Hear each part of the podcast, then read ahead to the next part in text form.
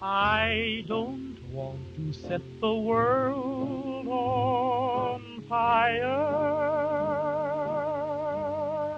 I just want to start a flame in your heart. 原子弹历史，作者理查德·罗兹，翻译江向东、廖香玉。And that one is you. No other will do. 第八章：轰动与发掘。一九三三年十月末，在布鲁塞尔举行的第七届索尔维会议，给了乔治·嘎莫夫逃离苏联的机会。此时的苏联，对于持现代观念的物理学家来说，已成为一个不适于居住的国度。去年夏天，这个高个、长着金发、身体强健的昂德萨人，和他的也是物理学家的妻子罗一起，试图驾驶一艘帆船逃离苏联。他们驾驶的是一艘可折叠橡皮艇，在没有气象报告方面帮助的情况下，横渡黑海，从克里米亚出发，逃向南面二百七十公里的土耳其海岸。他们带了一只袖珍式罗盘仪，小心储藏的煮熟了的鸡蛋，做好的巧克力，两瓶白兰地酒和一大袋新鲜草莓。在早晨假装外出旅行就出发了。他们用力划了一整天的船，直到深夜。他们所带的唯一的文件是嘎莫夫的丹麦文摩托车驾驶证，这是一九三零年冬天。他在卡文迪什实验室与卢瑟福一起工作结束后，去哥本哈根工作期间的纪念物。伽莫夫打算向土耳其出示这个文件，用丹麦语声称自己是一个丹麦人，前往最近的丹麦领事馆，并远距离请求波尔伸出援手。但是黑海是以他的风暴著称的，狂风阻碍了伽莫夫的出逃。在阴沉的海面上，他们弄得全身湿透、精疲力竭。经历了一个寒冷的黑夜后，最终被大风刮回了苏联这边的海岸。回到列宁格勒第二年，嘎莫夫接到政府方面发给他的作为正式代表参加索尔维会议的通知。我简直不能相信自己的眼睛，他在自传中这样写道：“这是一次逃离这个国家的便利机会，只是罗不能一同前往。”嘎莫夫决定，要么争取到第二份护照。要么就对抗性的待在家里。通过他所认识的布尔什维克经济学家尼古拉布哈林，安排了一次在克里姆林宫和党主席维亚切斯托夫莫洛托夫的见面。莫洛托夫感到奇怪，这个理论物理学家离开妻子两个星期就没法活了。嘎莫夫编造了一个同志感情的故事。你知道，我说。为了说明我提出这一请求的动机，我应该告诉你，我妻子是一名物理学家，通常充当我的科学秘书，整理我的论文、笔记等等。因此，没有她的帮助，我无法参加这样的大型会议。但是，这不完全是真的。关键是她从没出过国，并且在布鲁塞尔参加完会议，我想带着她去巴黎参观卢浮宫、女神游乐厅等，然后就是外出购物。莫洛托夫明白了，我想这一安排不会有什么困难。他告诉嘎莫夫。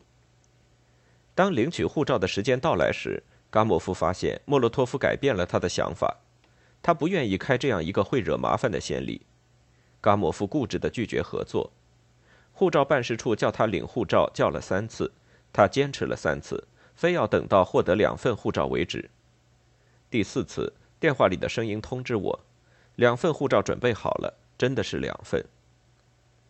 在索尔维大会后，这个年轻的叛逃者乘船去了美国。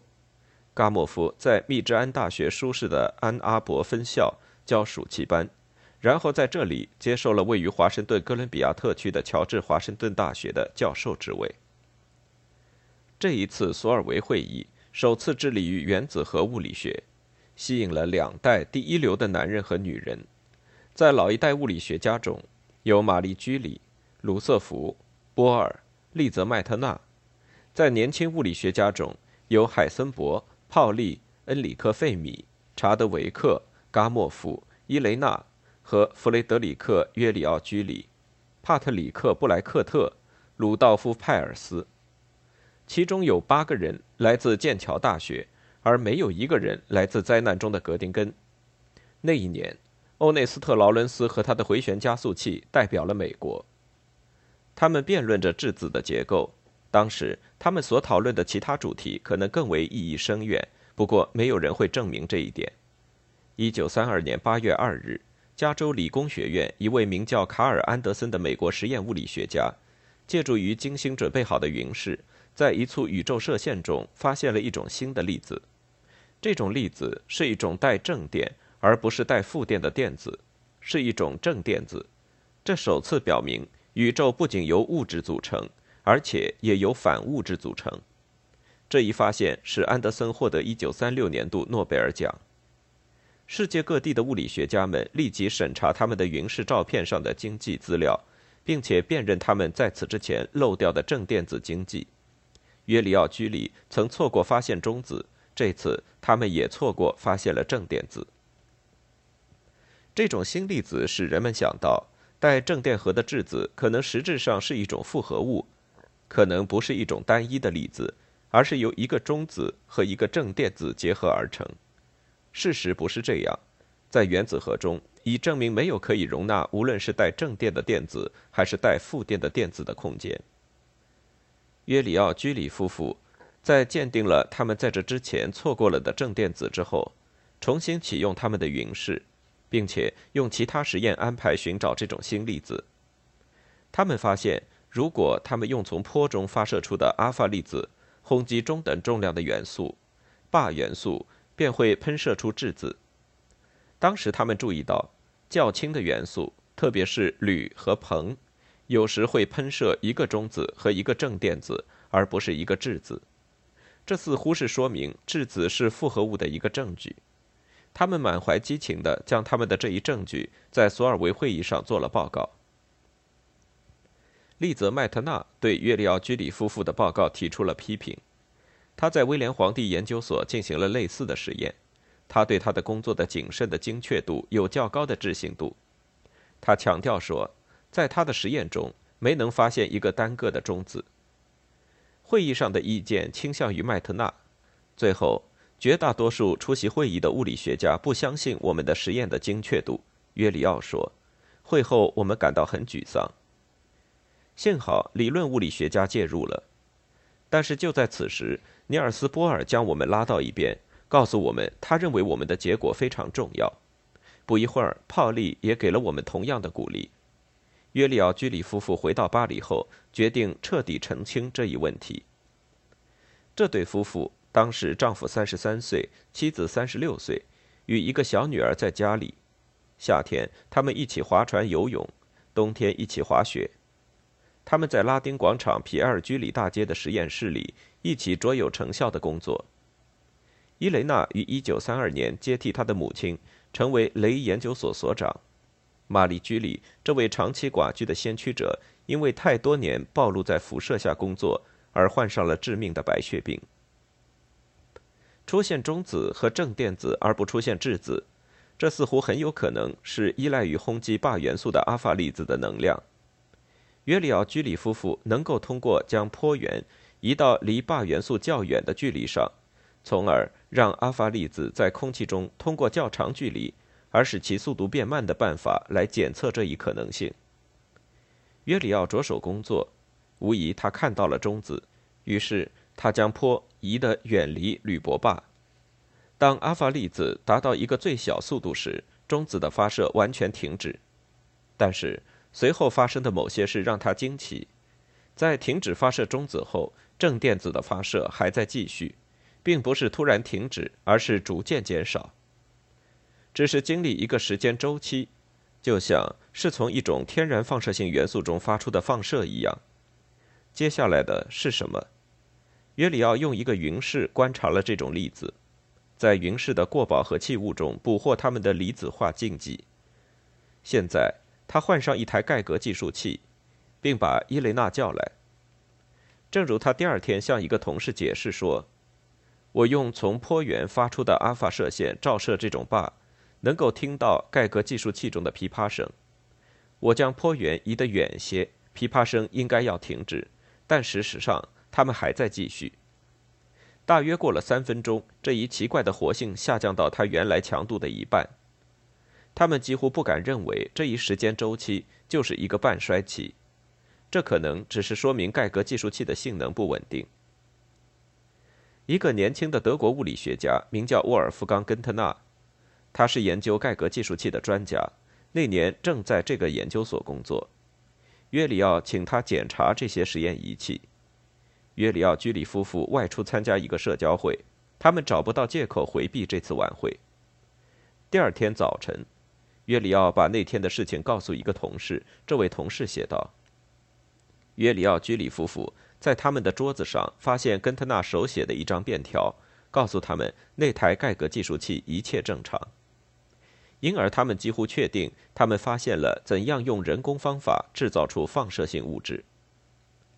他们对这种可能的反应进行了计算：一个铝原子核有十三个质子和十四个中子。”俘获一个拥有两个质子和两个中子的阿尔法粒子，并且立即发射一个中子，于是铝原子核肯定转变成为一个拥有十五个质子和十五个中子的不稳定同位素零，然后零可能衰变成硅。三分钟的时间段是这种衰变的半衰期。他们无法用化学方法找出这极微量的硅来。约里奥居里夫妇因为这一发现而于1935年获得诺贝尔化学奖。获奖时，约里奥解释了其中的原因：这些转换的产物很少，形成的各元素的量不足十的负十五次方克，至多代表几百万个原子，太少以至于很难单独用化学反应的方法来找出它们。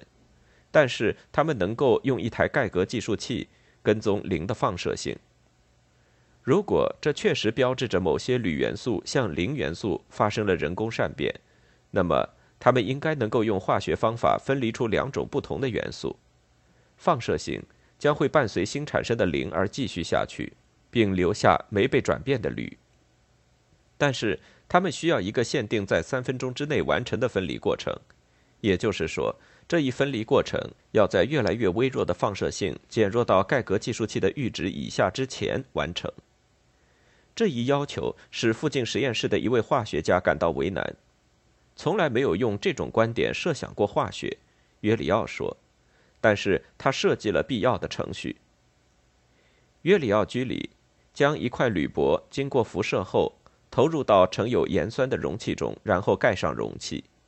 盐酸溶解了铝箔，反应产生氢气，氢气应该将磷一同带出溶液。他们用倒置的试管收集这些气体，溶解了的铝变得安静，而气体却使得盖格计数器响个不停。不管怎样，放射性已经使人相信了。另一个化学测验证明放射性物质是零。约里奥像一个孩子一样又蹦又跳。这一发现可以作为伊雷娜献给病中的母亲的一份礼物。这位母亲使自己的女儿有了今日。也对女婿给予过帮助。当我和伊雷娜将这装在一只小玻璃管中的有史以来第一种人工放射性元素出示给玛丽居里看时，她理解了我们的研究工作。我绝不会忘记他充满强烈喜悦的表情。我仍然记得他将他的手指，已经被雷烧伤的手指，放进这盛有放射性化合物的小玻璃管中。不过，在这个试管中，放射性非常微弱。为了核实我们告诉他的事情，他将小玻璃管放在一台盖格米勒计数器旁边，并且他能听到大量的噼啪声给出的计数。无疑，这是他生命中最后的重大满足。约里奥居里将他们的工作做了报道。本世纪最重要的发现之一，埃米利奥·塞格雷。在他的现代物理学史中这样说：这篇文章发表在1934年1月15日法文刊物报道上，以及给四天后出版的《自然》杂志的一封信中。这些实验给出了人工善变的第一个化学证明。他们自豪地做出了这样的结论：卢瑟福不出两星期就写信给他们，祝贺你俩做了一件精美的工作。我敢肯定，这终将被证明是非常重要的。他自己也试着做过大量这种实验，他说，但是没有取得成功。这是出自实验大师的高度赞扬。他们证明了，不仅像卢瑟福所做的那样，将原子核击成碎片是可能的，而且人为的迫使它以放射性衰变的方式释放一些能量也是可能的。约里奥在共同获得诺贝尔奖演说的自己那一半中，预见到这种轰击的潜在后果。他说：“随着科学的进步，我们有权思考，科学家们能够随意合成元素或者击碎元素。”将有可能带来一种爆炸性的转化。如果这种转化得以成功的推向各种物质，那么能够想象，有用的能量将能大量的被释放。但他也看到了灾难性的可能性。如果这种传染病蔓延到我们这颗星球上的所有元素的话，天文学家有时观察到一颗中等大小的恒星在尺寸上突然增加。一颗用肉眼看不见的恒星，可能变得非常明亮，以至于不需要望远镜就能看到。这就是一颗星星的出现。恒星的这一突然爆发，也许应归因于一种爆炸性的物质转化。这种物质转化是我们一直在想象，而现在才认识到的。研究者们无疑将试图实现这种转化过程。我们希望采取必要的防范措施。利奥齐拉没有接到参加索尔维会议的邀请信。到了1933年10月，他还没有完成任何原子核物理学方面的工作。不过，在他的头脑中孕育了成熟的实验。八月份，他写过一封信给他一位朋友，说他目前正在花很多钱四处走动，当然也没有挣到钱，而且不可能坚持很长时间。原子核的链式反应的想法。变成了他的一种固执的信念。当他于一月份听到约利奥居里夫妇的发现时，他的固执的信念顿时如鲜花般绽放。我突然认识到，探索这样一种链式反应的工具已经被找到了。他转到一家稍微便宜一些的旅店，在特拉法尔加广场附近的冰河宫殿宾馆，并安定下来进行思考。他毕竟有一点点存款。也许足以维持一年已经习惯了的生活，因此他也不着急找一份新工作。因而，新想法的兴奋缓解了他在八月份的紧迫感。浴室在大厅的下面。我记得我走进我的浴缸，大约在早晨九点钟左右。没有什么地方比躺在浴缸里更适合思考。我只是浸泡在水中并思考问题。大约在十二点钟，女仆敲门问。先生，你怎么样？然后我通常是走出浴室，写下一些笔记，处理一些备忘录。这些备忘录中有一个采取申请专利的形式，与原子能有关，于一九三四年三月十二日申报。这是那一年以及第二年间几个同类文件中的第一个。所有这些同类文件最终归并成一份完整的说明书。化学元素的善变。或相关方面的改进。同一天，齐拉申请了一个专利，但从未发布过，只是提出用缩微胶卷登记备案。齐拉已经认识到，在九月份有关诱导链式反应的种种方法议论中，在轰击原子核方面，中子比阿法粒子更为有效。他现在用这一见解提出产生人工放射性的另一种方法。根据现有的发明。放射性物体能通过用中子轰击合适的元素产生出来，这种不带电荷的核子甚至能穿透包括重元素在内的物质，而不受离子化损耗，从而导致放射性物质的形成。这是第一步，它是一篇雷声大雨点小的作品。对于相信中子可能诱发出人工放射性，齐拉只有理论依据，他没有做过必要的实验。迄今为止。只有约里奥居里夫妇利用阿法粒子做过这种实验。齐拉正在追寻比人工放射性更多的事情，他在追寻链式反应、能量产生和原子弹。他尚未使课题研究成熟到可申请专利的地步。他尚不清楚哪种元素或哪些元素每俘获一个中子可以放出两个或更多的中子。他后来说，他在某些方面决定，所要做的合理的事情应该是系统的研究所有的元素。已知的元素达到九十二种，不过当然这是相当烦人的工作，所以我想我应该弄些钱，建造一些设备，然后雇些人，他们只需坐下来对这些元素逐一进行研究。这种工作其实并不怎么烦人，事实上是齐拉缺乏做这种工作的资源，有进入一个实验室的机会，有一班专注工作的人，有足够的财政支持。没有一个物理学家对这种链式反应的想法有热情。他后来回忆说：“卢瑟福把他请出了门，布莱克特告诉他：‘你看看，在英国，你的这种古怪想法是不会侥幸成功的。也许在俄罗斯还行。如果俄罗斯物理学家跑到政府那里说，我们必须产生一个链式反应，他们就会为他提供他需要的所有资金和设备。但是在英国，你无法得到。’”齐拉泡在浴缸里以抵抗伦敦的寒冷，然后回过头来构思未来，用中子轰击各种元素而系统的研究它们的千载难逢的机会从他身边溜走了。这个机会却落到了罗马的恩里克·费米和他的年轻同事们组成的小组头上。费米做好了准备，他手头有齐拉所缺少的一切，他几乎和齐拉同时认识到。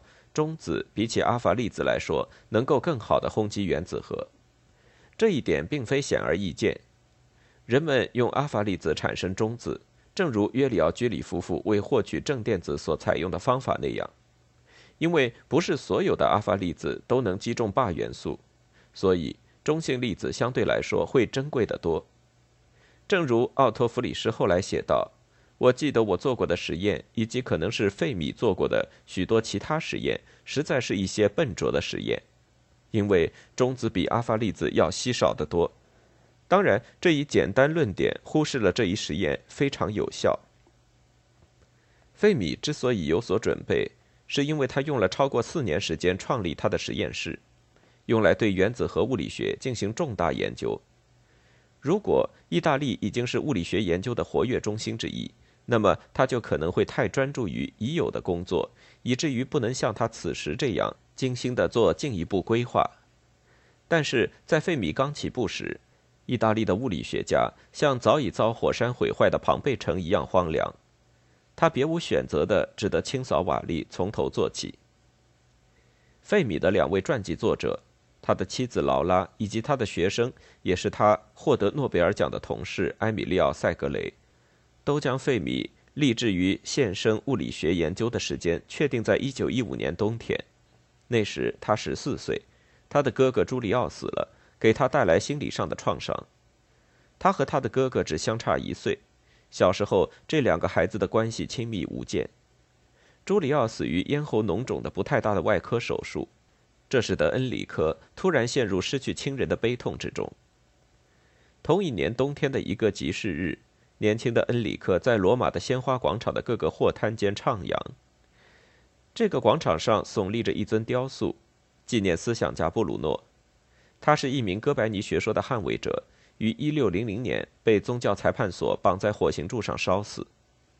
费米在货摊上发现了用拉丁文写成的两卷本旧书，《数学物理原理》。这是一八四零年出版的一名耶稣会物理学家的著作。这个孤独的孩子用他的零用钱买下这两本物理学教科书，并带回了家。这两本书激发了他极大的兴趣，他通读了他们的内容。当他读完时，他告诉他的姐姐玛利亚说：“他甚至没有在意过他们是用拉丁文写成的。”费米一定很彻底地研读这些专著。塞格雷许多年后看过这陈旧的书卷时断定，因为它包含有旁注。对错误做出的更正，以及用费米笔记写的一些注解性的纸片。从此以后，除了一个重要的例外时刻，费米成为物理学家的过程迅速而且平稳。他的父亲的一个朋友名叫阿道夫·阿米德，是一名工程师，对费米青少年时期的数学和物理学的学习给予了帮助。一九一四年到一九一七年间。阿米德借给他代数、三角、解析几何、微积分学和理论力学方面的课本。当恩里克跳过他的第三个学年，提前从中学毕业时，阿米德问他是否更喜欢将数学或物理学作为一种事业，并且把这一点郑重其事地写下来时，这个年轻人明确地回答说：“我带着热情学习数学，因为我认为这对于学习物理学是必要的，而我希望心无旁骛地献身于物理学事业。我已经读过了所有有名的物理学书籍。”然后，阿米德建议费米不要去上罗马的大学，而去上比萨的大学，因为在比萨，他可以争取赢得附属于具有国际声誉的比萨高等师范学院的研究生资格。这所学院能提供给他免费的食宿。他的建议的其他动机之一，阿米德告诉塞格雷，是他想让费米离开这个家。这个家充满了朱里奥死去之后的压抑气氛。当师范学院的主考官看过了费米的指定题为“声音的特征”的竞争论文时，他被震惊了。塞格雷报告说，这篇论文提出振动棒的偏微分方程。费米用傅立叶分析法求解，找到了它的本真值和本真频率。还有什么更适合作为博士考试的论文呢？主考官将这位十七岁中学毕业生叫来，告诉他他是非常出色的。并预言他会成为一名重要的科学家。到了1920年，费米在给朋友的一封信中能够说，他到达了在比萨教他的教师的程度。在物理系，我正在慢慢的成为最具影响力的权威。事实上，总有一天，我会在一些要人面前举行一次量子理论方面的演讲。我一直是这方面的一名重要传播者。当他还是在比萨的一名学生时，就研究出了他的第一个具有永久性价值的理论，一个在广义相对论方面的预言性推论。一九二三年冬天，他意外地遇到了迅速进步的机遇，费米获得了一份去哥丁根在马克思·波恩指导下从事研究的博士后奖学金。当时，沃尔夫冈·泡利在那里，维尔纳·海森伯格和风华正茂的年轻理论物理学家。帕斯库尔·约尔丹也在那里，但是不知何故，费米的突出能力变得不那么显眼，他感到自己被忽视了。按塞格雷的说法，就是因为他腼腆、骄傲，并且习惯于孤独。他可能自暴自弃过，也可能是这些德国人因意大利物理学水平较低而对他怀有偏见。也许更加可能的是，费米内心深处对哲学的厌恶。一度使他说话结巴。他无法深入理解海森伯格在量子力学方面的早期论文，不是因为存在数学方面的困难，而是因为物理学概念对他来说太陌生，并且似乎有些模糊不清。并且，他在格丁根写论文，也可以在罗马写论文。塞格雷下结论说，在费米的记忆中，在格丁根的那段时间是失败的。他在这里待了几个月。坐在他的桌边做他的工作，没有取得进展。他们没有认可他。第二年，保罗·埃伦菲斯特通过一个以往的学生捎话称赞费米。埃伦菲斯特的这个学生在罗马拜访过他，然后一份三个月的奖学金使得这个年轻的意大利人来到莱顿接受埃伦菲斯特向来排得满满当当的训练。这以后，费米对自己的价值有了把握。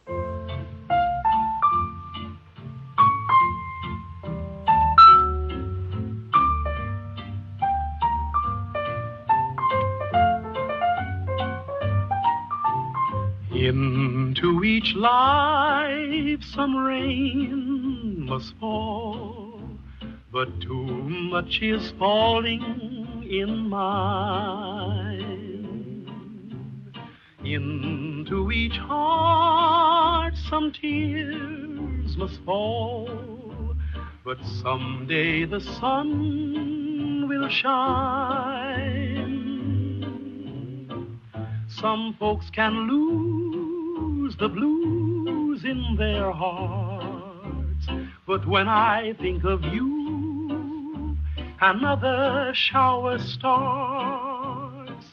Into each life some rain must fall, but too much is falling in mine.